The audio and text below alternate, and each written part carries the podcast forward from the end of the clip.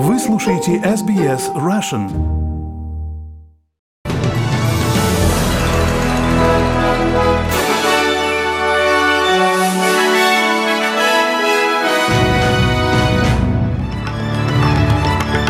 Добрый день! Вы слушаете новости СБС на русском языке и сегодня в выпуске.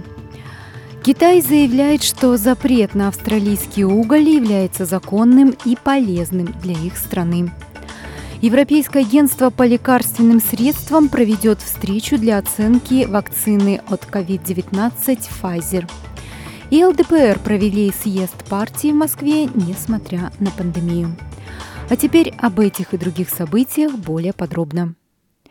Китай защищает свой предполагаемый запрет на австралийский уголь, описывая этот шаг как законный, ответственный и отвечающий интересам потребителей и компаний.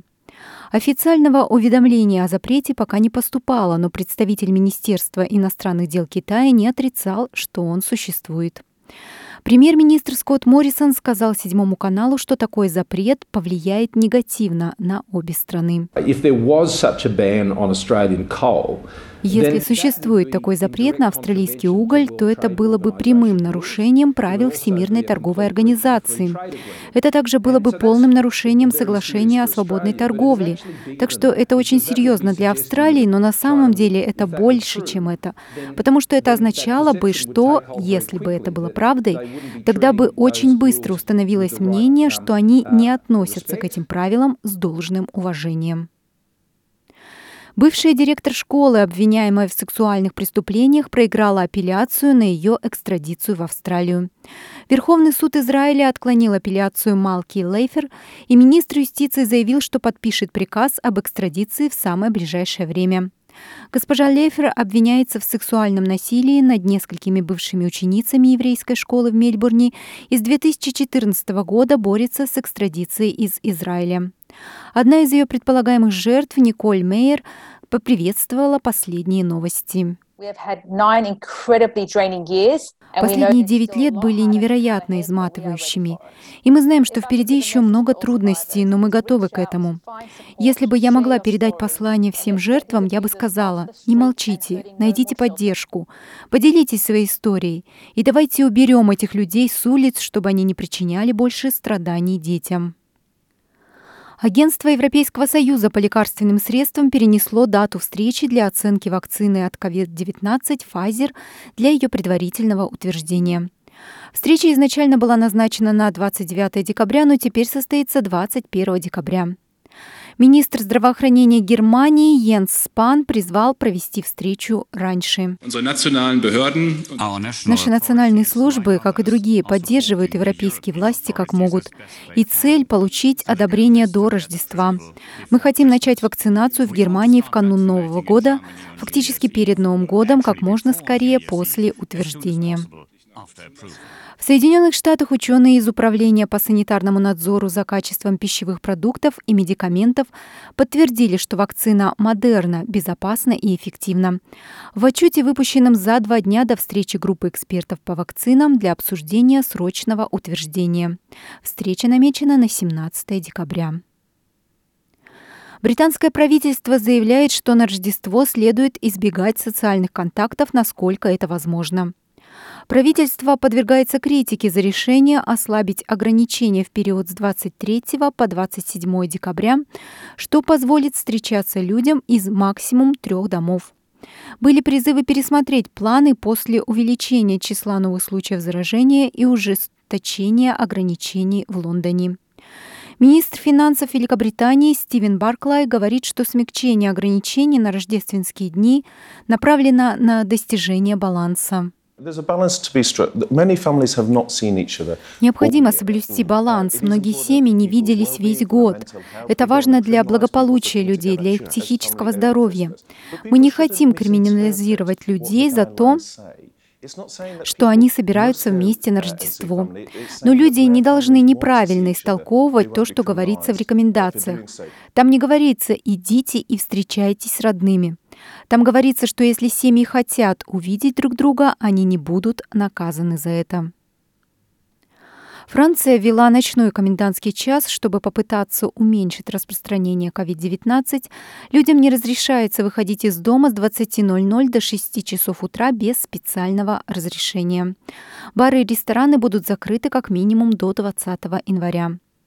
В Германии будет введен режим локдауна, и все нежизненно важные магазины, а также школы будут закрыты с 16 декабря по 10 января. Рестораны, бары и тренажерные залы закрыты с ноября. В Италии ежедневное число погибших по-прежнему приближается к 500, и правительство рассматривает возможность ужесточения ограничений.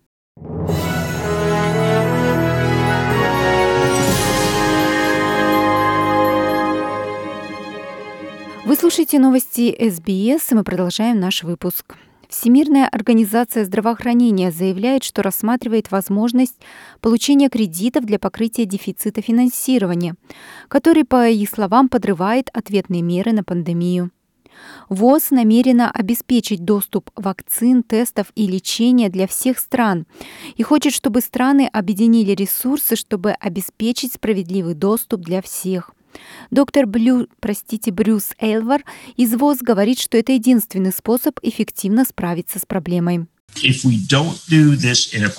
мы не будем действовать скоординированно, это будет стоить дороже, будет происходить медленнее и просто затянется дольше. Прямо сейчас финансирование — это то, что стоит между нами и скорейшим выходом из этой пандемии. Все вот так вот просто. Лидер большинства в Сенате США Мич МакКоннелл впервые признал Джо Байдена избранным президентом Соединенных Штатов, заявив, что коллегия выборщиков сказала свое слово. Заявление республиканского лидера прозвучало после того, как коллегия выборщиков подтвердила победу Байдена. The Electoral College has spoken. Коллегия выборщиков сказала свое слово. И так сегодня я хочу поздравить избранного президента Джо Байдена. Избранный президент не новичок в Сенате. Он посвятил много лет государственной службе. Я также хочу поздравить избранного вице-президента, нашу коллегу из Калифорнии, сенатора Камалу Харрис. Помимо наших различий, все американцы могут гордиться тем, что в нашей стране впервые избранным вице-президентом является женщина. В Виктории не зафиксировано ни одного нового случая COVID-19 за последние сутки. В штате сейчас 7 активных инфекций у возвратившихся путешественников, находящихся на карантине в отеле. В Виктории зарегистрировано 47 дней подряд без новых случаев передачи вируса внутри сообщества. Федеральное правительство потратит дополнительно 850 миллионов долларов на финансирование ухода за престарелыми, чтобы обеспечить еще 10 тысяч пакетов услуг по уходу на дому. О финансировании будет объявлено в завтрашнем обновлении по бюджету. Исполнительный директор Совета по проблемам старения Ян Ец рассказал Девятому каналу, что потребуется дополнительное финансирование. В этом финансовом году у нас будет 40 тысяч новых пакетов. Это очень хорошая новость. Правительство, конечно, должно продолжать эту работу. Поэтому мы будем ожидать еще одно крупное финансирование пакетов услуг в федеральном бюджете в мае. Профсоюз требует гарантировать сборщикам фруктов минимальную заработную плату после того, как стало известно, что некоторым сельскохозяйственным рабочим платили всего 3 доллара в час. Австралийский профсоюз рабочих подает заявку в комиссию по справедливому труду, чтобы гарантировать, что работникам по сбору урожая платят как минимум 24 доллара 80 центов в час. В настоящее время фермеры не обязаны платить минимальную ставку, поскольку многие рабочие получают зарплату в зависимости от количества собранных фруктов или овощей. В результате взрыва бомбы в столице Афганистана погиб заместитель губернатора города.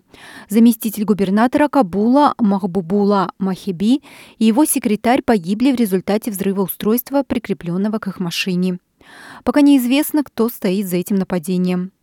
Махиби ездил со своими охранниками, когда произошел взрыв. Двое сотрудников охраны также пострадали. Незадолго до этого инцидента прокурор афганского правительства был застрелен в восточной части Кабула. Исламистская группировка Нигерии Боко Харам взяла на себя ответственность за похищение более 300 учеников школы на северо-западе страны. Боевики увели мальчиков из школы в пятницу 11 декабря.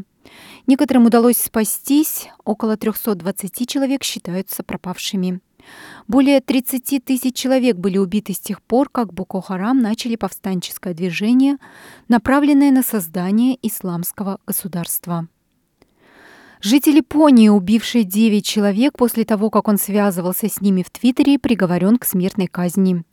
30-летний Такахиро Сираиси, которого японские средства массовой информации окрестили убийцей Твиттера, признался в убийстве и расчленении своих жертв.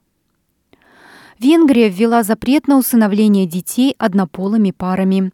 Новый закон разрешает усыновление только супружеским парам и за некоторыми исключениями одиноким людям. Однополые браки запрещены в Венгрии, но до сих пор усыновление было возможным, если один из партнеров подавал заявку самостоятельно.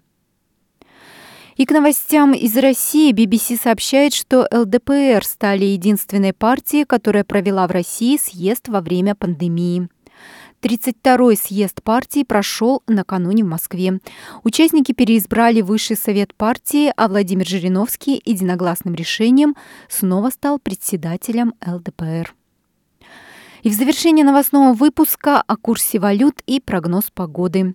Австралийский доллар сегодня торгуется на отметке 76 американских центов, 62 евроцента и 55 рублей 35 копеек. И о погоде в Перте сегодня солнечный день 31, в Аделаиде вероятные осадки 27, в Мельбурне облачно плюс 26, в Хобарте дожди и плюс 17, дождливо также и в Канберре 24 градуса. В Лонгонге похожие погодные условия и также 24, дожди в Сиднее 27, в Ньюкасле вероятные осадки 29 градусов, в Брисбене также дождливо, плюс 30. В Кернсе вероятны дожди и 33. И в Дарвине дожди и возможен шторм. Температура составит 33 градуса. Это были главные новости СБС к этому часу.